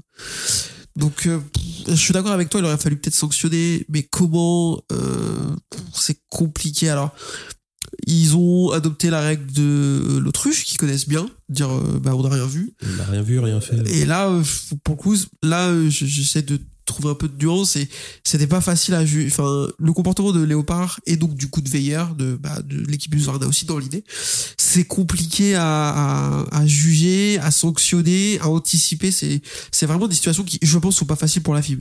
ah c'est pas facile mais c'est leur métier quoi oui, c'est pour ça qu'ils sont très bien payés. Euh, oui, bah, bah, très bien, je sais pas, mais euh, c'est c'est leur métier, euh, ils sont payés pour ça. Donc, euh, au bout d'un moment, euh, faut faut faut être strict et faut savoir. Et ça, on en revient à, d'autres euh, à d'autres sujets. Faut savoir ce que tu fais. Est-ce que tu organises un spectacle ou est-ce que tu gères une compétition sportive? Et ce qu'on a vu euh, au Qatar, c'était pas une compétition sportive. C'est un spectacle, je suis d'accord. C'est des choses. Enfin, c'est des. Alors après, que tu veuilles pas, que tu veuilles pas euh, sanctionner l'équipe, je comprends. Mais à ce compte-là, tu sanctionnes les, les actes des pilotes, puisque de toute façon, c'est individuellement que le gars il a il a fait de la merde. Donc, tu sanctionnes le pilote. Franchement, Bazia, pour ces deux longs laps, j'ai dit au début que c'était limite et tout. Après le deuxième, enfin pour ces deux, deux blocs pass. Après le deuxième, s'il prend un long lap, je suis pas choqué. Je suis pas choqué et comme tu comme tu l'as dit, tu tu mets un warning et le mec il arrête et et puis après bah il a redépassé Sasaki de manière propre le coup d'après. Ouais, parce qu'en plus, Parce qu'il savait faire, il Sur- sait faire. sur le premier, tu peux laisser le bénéfice du doute, Oui, dire euh, bon voilà, c'est pas voilà. Quand il refait exactement la même chose au même virage, de la même façon et tout, là tu dis qu'il y a une intentionnalité. Donc là, je pense que tu peux lui mettre un long lap, c'est pas volé quoi. Et puis ça serait pas, euh, il y aurait pas trop de raison de le controverser dans la mesure où c'est quand même les pilotes les premiers à dire que les blocs pass c'est quand même des moves de merde quoi. Enfin, Ouais. Si, si t'affectionnes ça, tu vas faire du supercross et puis voilà. La NASCAR. Non, mais il y a pas de. Tu vas jouer avec les frères Lorenz le samedi là et t'arrêtes de nous saouler. Bon et, euh, et du coup le, le triomphe de Mazia euh, sur les dernières courses euh, a quand même enlevé le titre à Sasaki sur ces deux dernières courses. Euh, moi j'étais pas là, j'étais pas là sur les derniers épisodes. Kevin évidemment t'étais pas là parce que t'es t'es de l'autre Je côté. suis pas du coin. Mais qu'est-ce que qu'est-ce qu'on en a pensé du fait que Sasaki perde le titre? Bah, moi, ça m'étonne pas trop. Il en a pas gagné de la saison. Enfin, à un moment donné, il lui a manqué quelque chose, tu vois. Pour moi, euh, euh, je pense que ça aurait été plus mérité, même si euh, j'ai toujours euh, un problème avec cette notion de mérite. On est sur du sport, il n'y a pas de mérite. En fait, juste il y a des points. Les ben, points qui comptent, marque hein. des points, voilà. ça. Bon, en tout cas, je trouve que ça aurait été plus justifié que Olgado, Honshu et Alonso jouent le titre contre euh, contre Mazia jusqu'au bout parce qu'ils ont eu des pics de performance plus hauts que ceux de Sasaki. Euh, Sasaki a, eu pour lui la régularité et ça fonctionne très bien. On a vu Mir en 2020 qui est titre en MotoGP grâce à sa régularité et pas à ses performances pures. Euh, donc en fait, il a manqué de perf pure Sasaki. Mais peut-être qu'il a eu cette régularité parce qu'il a un peu, il s'est un peu calmé. On l'appelait le Crazy Boy avant parce qu'il faisait n'importe quoi en course. Il s'est un peu calmé, il a fait moins ça cette année, mais il a manqué un peu de vitesse. Mm. Donc en vrai, euh, pour moi, pas grand chose à dire. Euh, Je, je- je trouve que c'est un perdant logique parce que il y avait pas, euh, il manquait de, de, de panache et de vitesse pure, je pense. Ouais, je, je te rejoins là-dessus. Euh, après, moi, si. euh, en fait, j'étais un peu mitigée parce que Mazia. euh, Mazia, c'est pas un pilote que j'affectionne particulièrement pour tout le côté un peu, euh, euh, comme tu disais, euh, médiatique, surconfiance, tout ce que tu veux. En fait, c'est le, côté Lurgue Lorenzo que je peux pas me voir. Mais Sasaki, Sasaki, c'est un pilote que j'aime beaucoup et que j'aurais aimé voir. À côté, moi, c'est c'est même pas ces deux-là que j'avais envie de voir gagner. De toute façon, c'était Olgado. Et ça a été vraiment, pour moi, ça a été la descente. ces trois, trois, quatre dernières courses, ça a été Non, c'est n'importe quoi. que ça. C'est depuis Assen, c'est catastrophique, Olgado. Mais j'avais un peu d'espoir avant, tu vois. Là, les 4-5 dernières courses, je me suis dit, putain, en fait, c'est foutu, quoi. Alors qu'il a le niveau, il a le niveau, il a montré qu'il était capable. Par contre, ça, me conforte. euh, quand il y a eu toutes ces histoires de transfert, je me suis dit, putain, mais Olgado, les gens, ils sont aveugles, ils se rendent pas compte du potentiel du pilote. Et en fait, non, ça me conforte sur le fait qu'il a peut-être besoin d'une saison en plus pour confirmer tout ce qu'il nous a montré en début de saison. Parce que, euh, parce qu'il est très fort, il sait être très fort. Après, il a une équipe, euh, il a une équipe qui est très très bonne aussi. Il a des mécaniciens qui sont très bons, euh, qui sont performants, qui donnent tout pour la moto. Euh, mais il s'est passé un truc sur cette fin de saison euh, qui a tout foutu en l'air. De toute façon, pour pouvoir jouer un titre, euh, quasiment dans toutes les catégories, il faut de la performance, de la régularité et puis de la tête. Euh, Martin, il a manqué un peu de tête. Euh, Honshu, il a manqué de régularité. Et c'est ce qu'a dit euh, Daligna euh, quand il a commandé, un- commenté un petit peu la, la course au titre de fin de saison en, en MotoGP, où il a dit bah tu perds pas le titre à cause d'un mauvais pneu euh, au Qatar, tu le perds parce que t'as fait plus d'erreurs que l'autre euh, au cours de la saison. Et à partir du moment où tu te focalises sur un pneu pourri au Qatar ou sur une chute ou sur ceci ou sur cela, sur un fait de course, tu perds le fil de ton truc. Et euh, après, le, pour, pour, pour parler un petit peu de, de, de Sasaki, euh, pour revenir à Sasaki, le truc c'est que oui, il a été plus régulier que d'habitude, mais plus régulier P4, P5, alors que pour, euh, pour aller titiller le titre, il faut plus souvent gagner et quand tu te loupes, bah faut faire plus souvent des podiums. Surtout et il était en- pas loin. Surtout en Moto 3, c'est quand même euh, la Moto 3, catégorie qui caté- est. C'est l'enfer. C'est la guerre un peu. Et on a vu, mais pareil, en fait, moi, c'est pour ça que j'affectionne beaucoup cette catégorie. Euh, c'est que c'est, tu vois des noms débarquer du jour au lendemain. On a eu euh, euh, Alonso qui était très bon toute la saison. Déjà, l'année dernière, moi, je, déjà des interrogations, mais qui étaient fondées. Euh, mais sur la fin de saison, il y avait Végère qui sortait de nulle part, Ouais. euh, qui, qui vraiment s'est- dévoilé de, de course en course, qui a réussi à sortir de ce que moi j'appelle la place du con, c'est-à-dire quatrième, et d'aller faire des podiums. Donc pareil, en fait, t'as de la concurrence partout. C'est comme si t'étais entouré, euh, t'étais sur un terrain miné et dès que t'avançais, il y avait un truc qui pouvait exploser à côté de toi et tout foutant en l'air ta saison. quoi. Bah, après, euh, t'as beaucoup de pilotes en Moto 3 qui ont un- Enfin, ceux, qui- ceux qui, ont, qui sont très performants euh, dans la catégorie, en général, ils explosent, ils commencent à être performants à mi-saison de la saison, la saison d'avant. Mm. Et ils commencent à sortir du bois, euh, on va dire, euh, août-septembre de la saison. Et la saison d'après, effectivement, ils ont attrapé la performance et ils ont attrapé le- la régularité. Et euh, Mir avait fonctionné un petit peu comme ça, je crois. Euh, je crois qu'Acosta, c'est pareil, la première saison. euh, Oui, il- champion. Ah, il est champion Ouais, première saison direct. La première saison, c'est Ah la ouais. première saison, tu sais, quand il part, il part des stands et il finit premier. Ah oui, c'est vrai. c'est ça. C'est dès sa première saison. ouais. Il a pas fait long feu en En fait, c'est 3, hein. l'exception qui confirme la règle, parce que sinon je suis 100% d'accord avec toi Ouais. là-dessus. Tu vois, une chose qui manque, c'est de la régularité. Olgado, c'est pareil, il manque un petit peu. Ouais, Honshu, c'est un peu être humble un peu aussi, ça lui ferait pas mal. Ah, Honshu, euh, voilà. faut- Comment ça, tu parles mal de Honshu, toi Non mais je l'adore. Hein, c'est, c'est- on- ici on l'appelle, euh, surtout Cyril l'appelle Honshu Chouchou avec Olivier, euh, mais euh, mais je l'ai trouvé un peu imbuvable sur certaines courses cette saison, euh, malheureusement pour lui. C'est c'est ce que j'en pense, je vais pas y aller. hein, mais...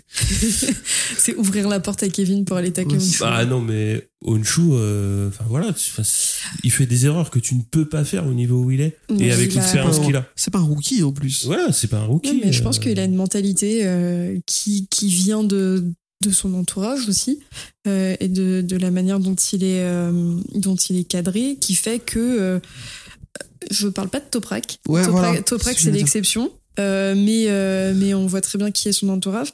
Euh, et c'est euh, mentalité euh, pose tes couilles sur mon front, tu vois. Donc, euh, Mais ça.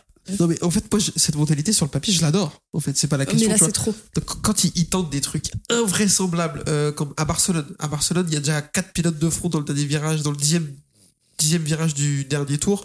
Et lui, il se dit, non, mais c'est pas grave, je vais tous leur faire un intérieur. de toute façon. J'y vais quand Ouais, ça. Moi, j'adore ça, c'est pas la question. Mais, et c'est juste son comportement, à un certain moment, il- je le trouve catastrophique. Tous les gestes qu'il fait, frère, c'est un spectacle de déconner. On dirait qu'il est en train de l'apprendre la langue des signes pendant les courses. Il me rend ouf. Et après, son comportement, même post-course dans les stands, enfin, il est, enfin, c'est un truc de fou. Alors après, ouais, son entourage, euh, pourquoi pas, j'en sais rien. Mais en tout cas, euh, un des mecs de son entourage le plus proche, c'est un des mecs les plus respectueux et humbles qui existent du plateau. C'est pour ça que j'ai dit que c'était pas lui. Voilà, c'est ça, tu vois. Donc, euh, ils, ont, eu- ils ont le même entraîneur, en vrai. Donc, euh, je comprends pas. Ouais, euh, on a quand même bien parlé de la Moto 3 sur cette dernière course. Je pense que le point le plus important, c'était quand même Mazia au Qatar, euh, parce qu'on en a parlé et on en parle encore ces dernières semaines. Euh, mais en parlant de Moto 3, il y a du- des talents qui sont montés en Moto 2. On va parler d'Acosta. Acosta qui était en gueule de bois depuis son titre sur, Ouais. euh, sur ces dernières courses. Enfin. Ouais, je pense. Depuis qu'il a été titré, il a dit Oh, moi, je m'en fous maintenant, euh, laissez-moi tranquille. Bah, Il était en vacances, quoi. ça, ça profite à Aldegar. C'est ça. Ouais, Aldeguer, euh, il a quand même fait euh, pareil. euh, bah, on en dis- on en parlait un petit peu avant de avant d'attaquer l'enregistrement. C'est un, il a appuyé sur on à un moment donné et puis euh, puis c'est parti quoi. Mais tu disais un truc très pertinent, Cyril, c'est qu'il n'y a pas eu de progression. Ça a été tout ou rien, quoi. C'est ouvert le robinet et let's go. Après, le problème, c'est que c'est aussi lié à la catégorie où on te montre vraiment pas beaucoup ce qui se passe entre la 5 et la Mm. 10, quoi. Et si tu vas pas regarder ce qui s'y passe, ben, tu verras pas que l'eau est tombé. Mais, euh, Tu verras pas que Vietti fait des top 10. oui. Même si tu regardes bien, tu vas pas le voir. Mais, mais voilà, enfin, c'est une catégorie, euh, de par sa physionomie et de par euh, aussi le plateau qui la constitue. Tu vas t'intéresser au top 3, top 5 et tu vas pas chercher plus loin. Et Aldeguer, il était dans cette zone-là et euh, il en est sorti. Alors effectivement, peut-être qu'ils pourraient dire comment, ce qu'ils ont trouvé euh, sur sur la moto et ce serait intéressant. Mais euh, je trouve que le Moto 2, c'est un petit peu le, le, le point faible euh, de, de cette catégorie, c'est-à-dire que on a du mal vraiment à aller voir ce qui s'y passe euh, Mais euh, parce que les c'est pas comme en Moto 3 où tu as des courses en paquet et tu vas voir justement certains pilotes qui même en étant dixième euh, à l'approche des deux derniers tours vont réussir à aller chercher un podium. Là, si t'es dixième à deux tours de l'arrivée en Moto 2, t'es à 10 secondes quoi. Donc oui, puis cette saison, tu dis le point faible de cette catégorie, cette saison, t'enlèves le duel un peu Acosta, un peu Arbor- Arbolino. Arbolino, il a Euh, pas existé sur la deuxième partie de saison. Non, mais en début de saison, si. Oui, mais en oui, fait, le, le niveau pour moi en Moto 2, et ça fait quelques saisons, l'année dernière, pareil, c'est pour ça que c'est une catégorie que j'affectionne particulièrement parce que c'est censé être un tremplin vers le MotoGP. Mais là, le, le niveau du plateau est faible pour moi. Il est faible parce qu'il y a des pilotes qui sont là depuis longtemps. Euh, Love s'en va justement. Il était temps pour lui qu'il aille voir ailleurs. Enfin, il, manque un truc que qu'on n'a plus depuis quelques saisons. Et Acosta a quand même fait l'animation euh, cette saison et heureusement. Oui, parce que t'as as un pilote, il a un niveau euh, assez exceptionnel, mais t'as, tu regardes sur les 4-5 dernières saisons, euh, des pilotes comme, euh, comme Le Quana, ils ont pas réussi à passer le cap, des pilotes comme Vieré ont pas passé le cap, des pilotes comme Canet, pareil, ça plafonne. Je trouve qu'il y a beaucoup, il y a un gros paquet de pilotes qui ont du mal à passer un, cap. Pourtant, ils ont des bonnes motos, parce que Marc VDS, c'est une bonne écurie. Ayo, euh, bon, Ayo, c'est quand même, comment dire, l'école des champions, quoi. Donc, tous ceux qui y passent, ils, ils prennent un titre, mais ils ont deux motos. Je trouve qu'il y a beaucoup de, enfin, il y a un gros plafonnement, quoi. Et après, bon, c'est comme ça. hein. Il y a des pilotes qui passeront jamais, euh, jamais le cap, hein. parce que ça, parce qu'il y a beaucoup de pilotes euh, qui, qui partent pas en retraite aussi. Et puis, euh, tu vois, typiquement un gars comme Canet, je l'aime bien, mais c'est impossible de voir euh, un guidon MotoGP à un pilote comme Canet. non, c'est clair. Moi, toi, Kevin, euh, le Moto 2, tu regardes pas, non? Non, non, ça m'intéresse pas. Euh, non, mais après, euh, Acosta, je- j'avais call qu'il allait gagner 10 courses cette saison. Il en gagne 7. Euh, je m'attendais un peu mieux de sa part, euh, même s'il a été très très bon, mais je m'attendais à ce que il laisse même pas d'espoir à un mec comme Arbolino, quoi. Qui à un moment donné, je pense, a pu espérer. Donc, euh, je dirais pas jusqu'à dire que je suis déçu, parce qu'on peut pas être déçu d'une saison où tu gagnes 7 courses sur 20 et que t'es champion 3-4 courses avant la fin. Mais, mais bon, je, ouais, je m'attendais un poil mieux que ça. Je m'attendais à ce que ce soit plus flamboyant, en vrai. Après, sur le niveau moyen, en fait, je suis bof. Enfin, je sais pas si je suis pas d'accord avec vous ou quoi, mais c'est que pour moi, c'est justement parce qu'on voit trop ça comme un tremplin pour le MotoGP que le niveau est pas bon. Dans le sens où il y a trop de turnover. Et que dès qu'un mec, il est pas perfo une saison et demie, on le remplace par un autre random de Moto 3 qui va pas être perfo une saison et demie, etc. Et, je trouve ça dommage qu'on normalise pas un peu plus les carrières à la Sablose, justement, ou qui fait une carrière longue en Moto 2, qui a tenté sa sauce au MotoGP, qui est redescendu en Moto 2, et qui jusqu'à il y a une saison, parce que cette saison c'était pas ouf, la saison dernière je crois que c'était ok encore, euh, arrivait à Ouais, il jouer doit faire un top 5 au général. je Ouais, ça. Il arrive à jouer des choses encore. Et en fait, je trouve ça dommage parce et du coup, je trouve que ça nivelle par le bas le niveau général du, du plateau dans le sens où c'est qu'une catégorie de transition en fait. Et les places en MotoGP, il n'y en a pas beaucoup. Il n'y en a que 22. Et il y a des mecs qui, qui restent longtemps. Donc, euh, il n'y en a pas beaucoup de guidons. Donc, je trouve ça dommage. Moi, un mec comme euh, Canet, par exemple, t'as parlé de Canet. Moi, il me déçoit beaucoup parce que j'en attendais beaucoup en arrivant. Mais, mais il a le niveau pour être là. Alors, il gagne pas. Mais je trouve que c'est un, c'est quand même un mec qui a 18 ou 19 podiums, qui fait des top 5 au championnat et tout. Même s'il n'a pas le niveau pour aller en MotoGP, ça on est d'accord. Je trouve que ce serait dommage qu'il se fasse virer, qu'il continue sa carrière en super mec, frère. Ben, roule en moto 2 jusqu'à 30-32, fais une carrière en moto Et prend 2. trois titres. Et voilà, et à la fin de ta carrière, tu vas Ouais. débloquer un truc, tu prendras trois titres. Et là, le niveau, il sera élevé. Tu vois, parce que les mecs qui vont arriver de Moto 3, là, ça va vite épurer. Ils vont vite aller les chercher. Ils vont vite. Mais Ça va être vite être compliqué d'aller chercher, quoi. Exactement. Donc, euh, je pense que c'est l'état d'esprit général qui est fait sur cette, euh, cette catégorie qui fait qu'on le, on la nivelle par le bas. Et c'est dommage parce que c'est une belle catégorie où on a réussi à avoir des courses un peu plus intéressantes dernièrement Ouais. que précédemment. On a eu deux, trois courses cette saison très cool en moto 2. Il y a eu deux, trois courses qui étaient même plus intéressantes que des courses Moto 3 sur le même week-end. Donc, Ouais, carrément. Par contre, vous êtes un peu optimiste. Loves, il finit 12ème hein, cette saison sur mais le. le week- le- On le- l'année parlait de la dernière, saison de- des précédentes. pas l'année précédente. Ouais, il doit être dans le gravier comme euh, FFP Non, non, non, euh, je crois domicile. Non, il était encore compétitif, quoi. Non mais je crois qu'en plus en 2021 il joue le titre jusqu'à la dernière course, euh, un truc Oui, comme ça. Enfin loin, ouais ouais voilà, c'est pour ça. euh, je trouve ça un peu dommage. Avec comme Ogura, si finalement il monte jamais, frère fait une carrière.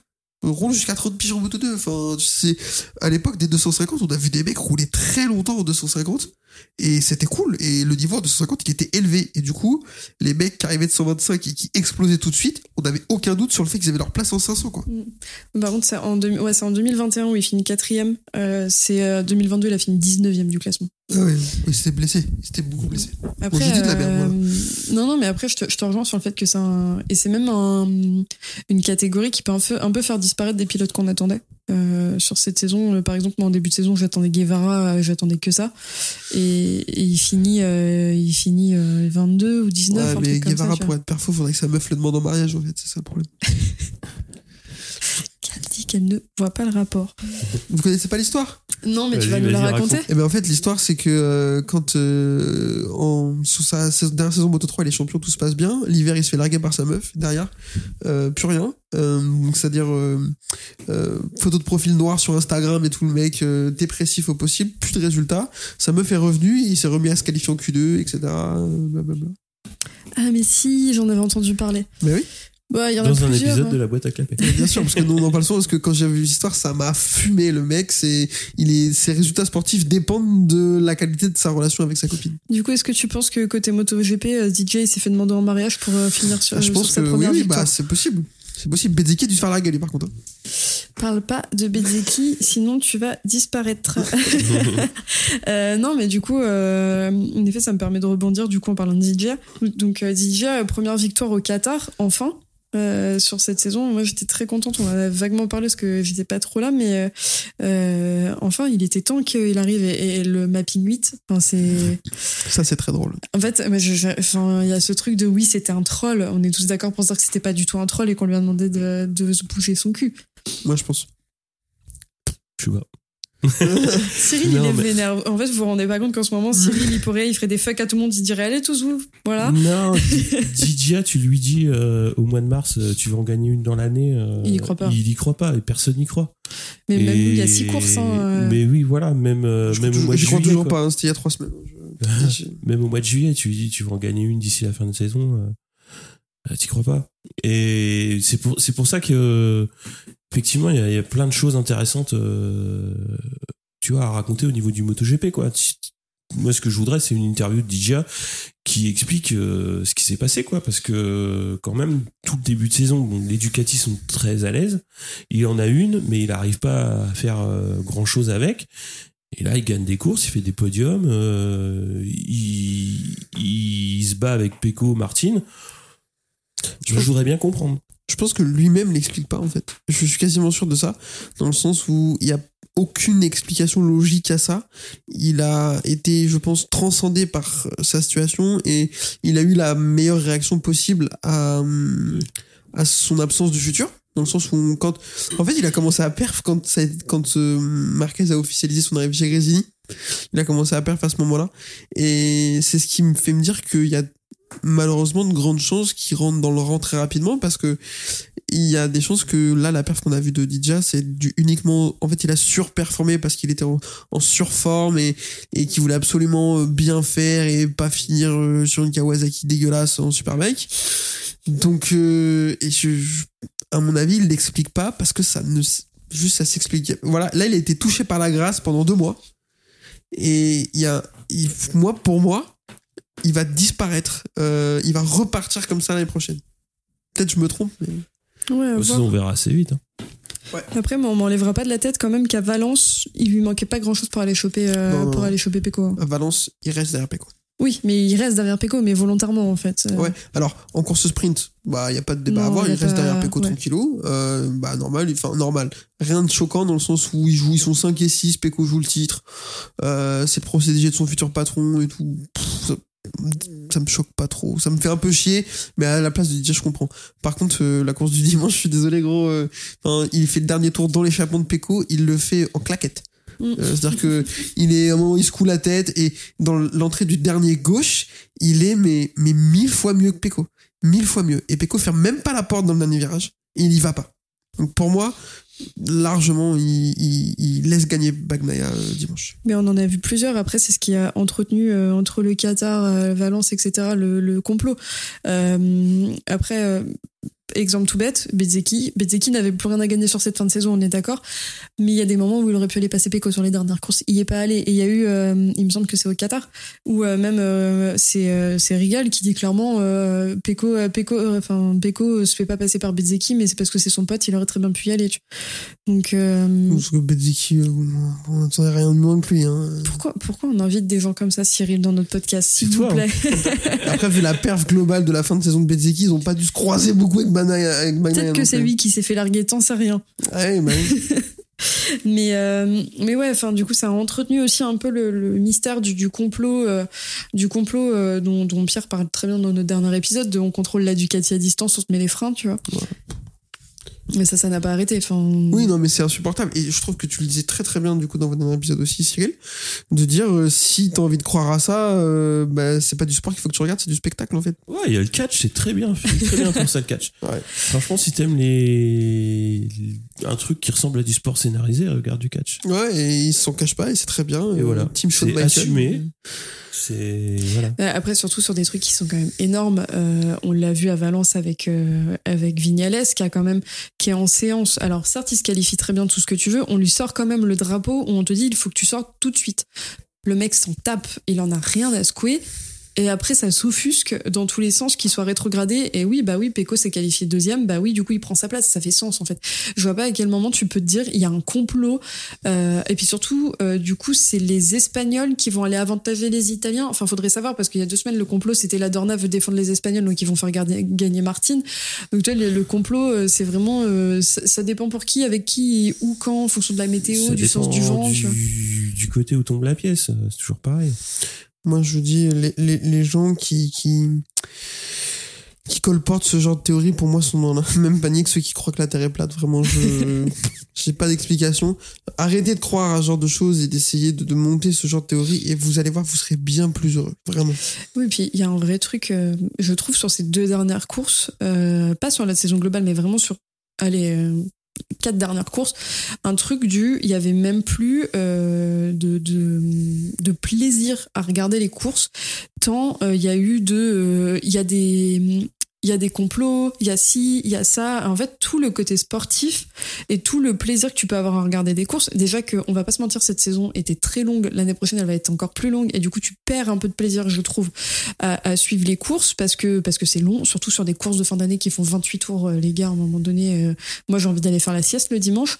Euh, mais du coup, ça rajoute un truc qui, du coup, fait complètement disparaître le côté sportif et on se retrouve juste avec ce qu'on appelle communément dans la communauté moto les experts canapés qui ont décidé euh, que Tardozzi, il était allé euh, mettre des coups d'aiguille dans le pneu de Martine pour, euh, pour le faire se galérer au Qatar. Donc, je trouve ça vraiment, enfin, c'est dommage en fait. Ça, ça fait, ça, ça joue sur le sport et sur le, sur l'envie qu'on peut avoir de suivre ces courses. Donc, c'est vraiment frustrant. Quoi. Ouais, je suis d'accord avec toi. Après, euh, la dernière course, enfin, je sais pas ce que vous en avez pensé, mais la dernière course à Valence, Elle était incroyable. C'était le spectacle quand même. hein. Là, pour le coup, Yann le dit bien. Yann, euh, qui est passé chez nous de MotoGP a dit, qui est passé euh, dans le dernier épisode de la boîte à il dit c'est pour ce genre de choses qu'on regarde les enfin ce genre de moment qu'on est fan de MotoGP quoi la tension au début de la course les il y a eu de la bagarre et tout elle Oui, il y a du fait folle de course, mais euh, tu vois, ça reste du sport.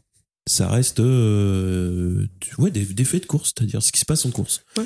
Et tu vois, euh, effectivement, Valence, ça reste. euh, bah, c'est une super course, mais euh, tu vois, quand Martine, quand Martine tape un, un pneu pourri euh, et dit voilà, Michelin me fait perdre le titre, euh, non, faut arrêter quoi. Mais après il a euh, Elle était énervée, je suis d'accord. non mais voilà il a pas du tout parlé sous le coup de l'énervement ça je peux comprendre et tout mais il y a énormément de mauvaise foi là-dedans euh, ça on peut le comprendre c'est un sportif motard alors là en termes de mauvaise foi Tu deux trucs qui se croisent là, c'est une catastrophe.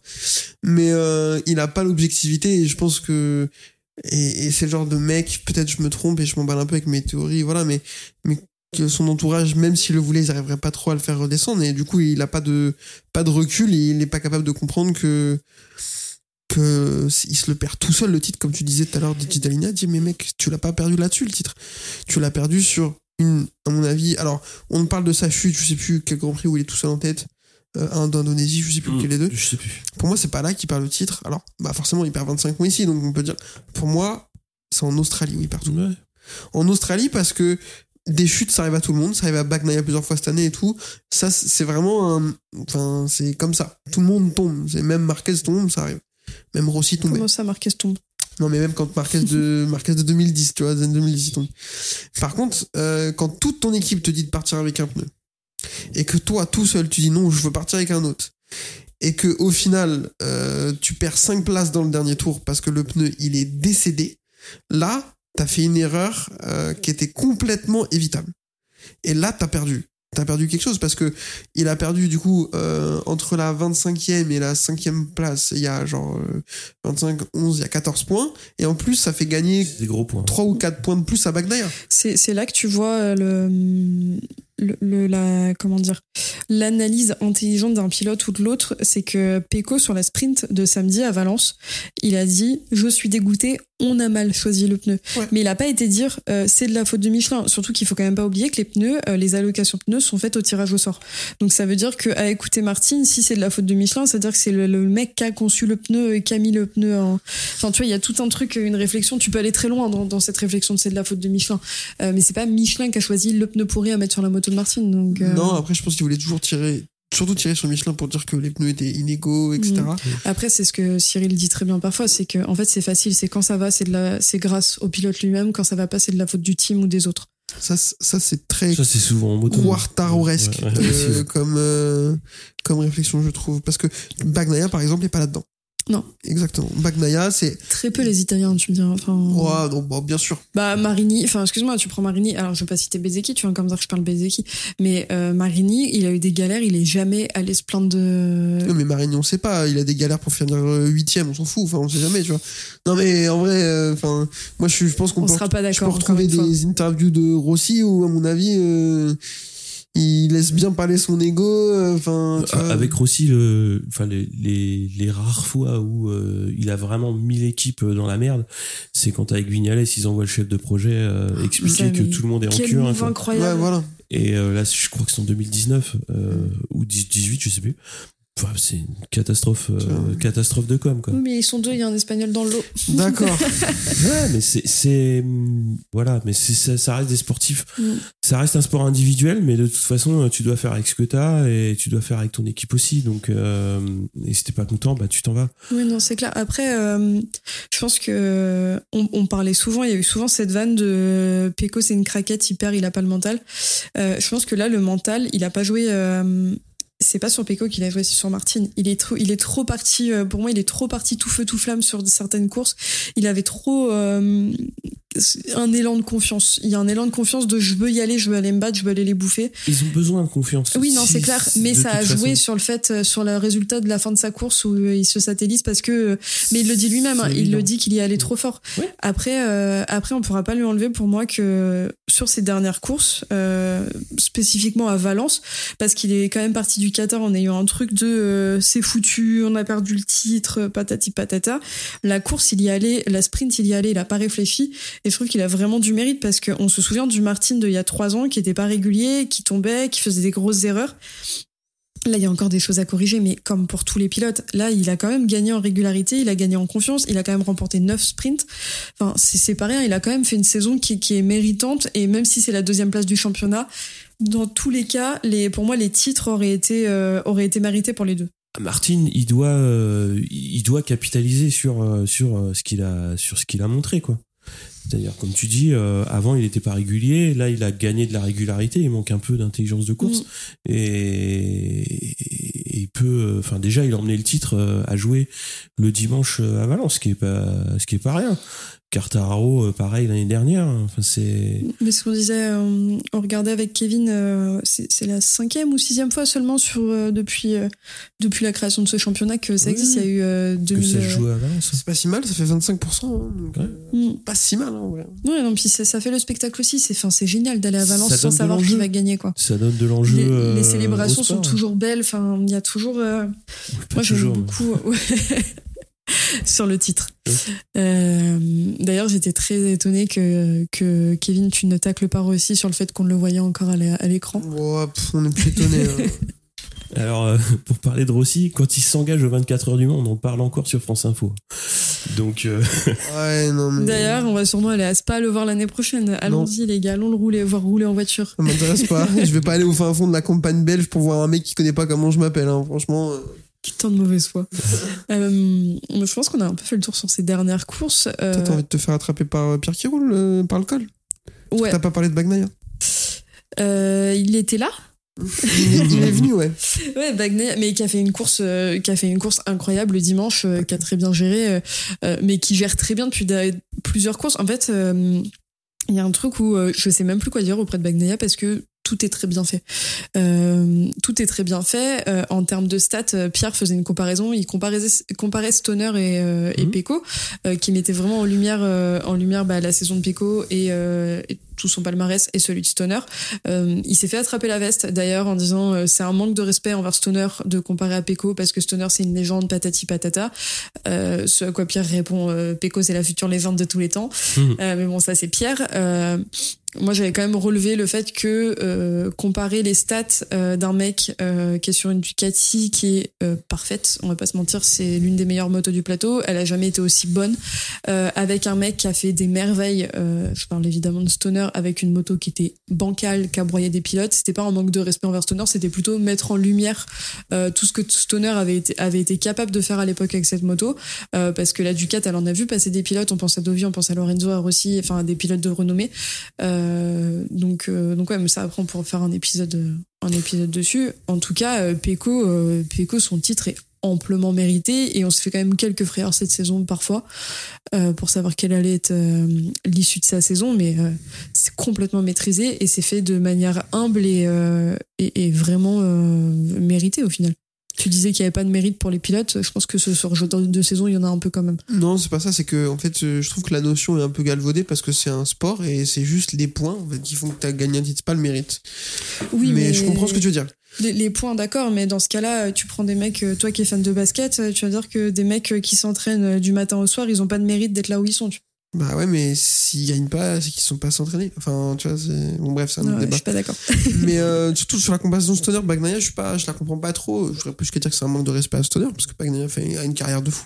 Il a déjà plus de titres que Stoner. Donc, euh, enfin, Mais je pense que c'était dans le, dans le ton euh, Stoner est une légende et Peko aura Bien sûr. largement sa place euh, dans cette légende. catégorie. Mais à mon sens, je comprends pas la comparaison parce que pour moi, Stoner est plus comparable à Jorge Martin dans l'idée. Dans son style flamboyant, dans le style où je tombe, où je gagne. Dans le style où j'ai broyé des motos dans ma carrière, sa première année chez Cecchinello, la Honda, il passe son temps Coûte à- cher en pièces. hein. Euh, Mm. ah non mais c'est un truc de fou quoi. Et pour moi voilà dans, dans, dans le style, euh, dans, dans ce qui dégageait, tout ressemble plus à Jorge Martin, euh, sa grande bouche, etc. euh, voilà. Donc c'est pour ça que je comprends pas trop. Après bah c'est deux pilotes qui ont gagné avec Ducati donc ok je pourquoi pas mais euh, à voir après sur la saison de Bagnaia pour moi Jorge Martin a fait les- la saison que j'attendais de Enea Bastianini. C'est ça. Tu remues le couteau dans la plaie. Non c'est- tout ça pour Mais non, mais c'est vrai. tout ça Enfin, c'est ouais. c'est le duel qu'on attendait et on a eu à- un autre. C'est pas grave, on en a eu un quand même. Exactement. C'est- Tout ça, pour- c'est-à-dire un mec qui va très très vite, un mec qui a une grande bouche, un mec qui est complètement à l'opposé du style de Pego Bagnaia. Euh, et je- je- j'avais dit, je crois que Bagnaia n'aura pas ce qu'il faut pour affronter Bastianini. N'aura pas le, le, le, le, le mental, n'aura pas la confiance en lui, etc. pour affronter un mec qui emmène autant de confiance et d'énergie sur la piste. Et il l'a fait de main de maître. Il a géré ça à la Bagnaia. Il a été lui-même euh, en construisant ses week-ends comme il avait envie de le faire. Donc à chaque fois, on se disait mais qu'est-ce qu'il est en train de faire? Il se qualifie même pas en Q1, en Q2 directement et tout. Mais il travaille pour la course et en course du dimanche, il est imprenable à chaque fois. Il a été en sérénité. Il a même répondu à des déclarations qui étaient un peu cinglantes très très bien. Il a lui-même mis des pics et tout. C'était, enfin, pour moi, il a fait une saison parfaite à la Bagnaia. Euh, alors certains vont dire oui, il aurait dû dominer plus parce que c'est le champion sortant de la meilleure moto du plateau et tout. Mais peut-être. Mais ça, du coup, c'est un truc à mettre au crédit Jorge Martin. Dire qu'il a grâce à Jorge, Jorge Martin a été tellement fort que Bagnaia a pas dominé comme il aurait dû. Ils ont dominé à deux, c'est tout. Voilà, c'est ça. Et c'est pas que Bagnaia, en fait, Bagnaia, il fait quand même une super saison. Il tombe, alors il tombe trois fois. Il tombe assez peu et il est toujours performant. En quoi. plus, quand il tombe, c'est la, alors je crois qu'il tombe en fin de saison, j'avais oublié, mais autrement, quand il tombe, c'est en début de saison. Mais après, à partir de, à partir du premier tiers de saison, euh, après Le Mans, quand il tombe avec Vignales, derrière, euh, il y a plus beaucoup d'erreurs, hein, Bagnaia. Donc, saison tonitruante. Et même si on attend beaucoup Marc Marquez en 2024, je pense que ça va pas être si facile pour lui, tout Marc Marquez qui soit, de battre un Peko Bagnaia s'il est à ce niveau. Et Peko connaît la Ducati par cœur, parce que Marquez ne le sait pas encore. euh, Oui, après Marquez, je lui fais confiance. Il y, a, il y a un guidon de roue, c'est moi qui sais faire. On est bien, on est bien d'accord là-dessus. Et, et moi, je te rejoins sur le fait que même ces dernières courses, c'était, elles étaient incroyables. De toute façon, il n'y a, y a Ouais. pas grand-chose à rajouter, je pense. Euh, Il y a un dernier point sur lequel moi, je voulais revenir sur cette dernière course, parce que j'ai pas eu l'occasion d'en débattre avec vous, les garçons. Et, euh, et c'est un point qui t'irrite particulièrement, Cyril, mais ça a été un peu, euh, ça a été un peu le, le, le cœur de beaucoup de discussions entre le Qatar, Valence, etc. Euh, c'est euh, les jokers pression de pneus euh, qu'on jouait aussi sur le titre parce que euh, des pénalités auraient pu tomber. Euh, il y Il y avait a une le- pénalité qui tombe et qui déclasse DJ, quoi. Ouais, Zidja qui, qui voit son petit trophée disparaître. c'est ça.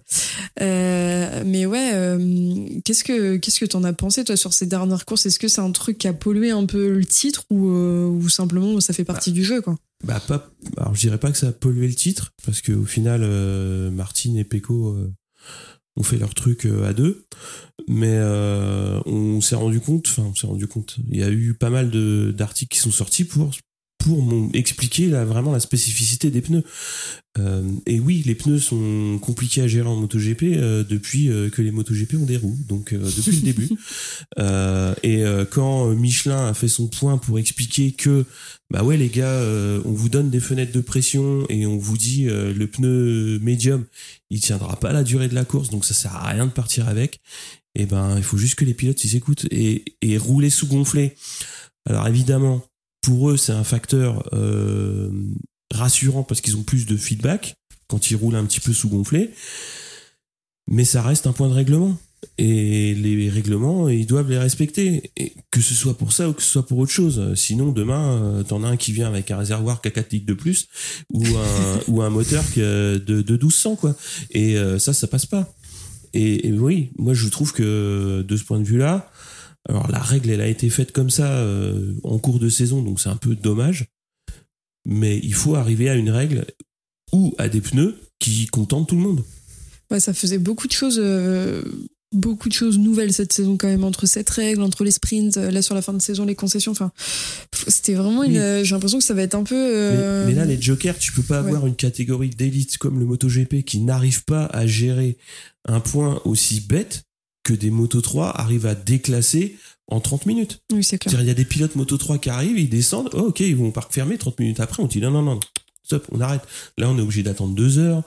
Euh, pff, putain, c'est c'est Même pas au possible. FSBK, ils sont vérifiés les pressions de pneus dès que ça descend des motos. Si ça descend des motos, tu mets un coup, et puis voilà.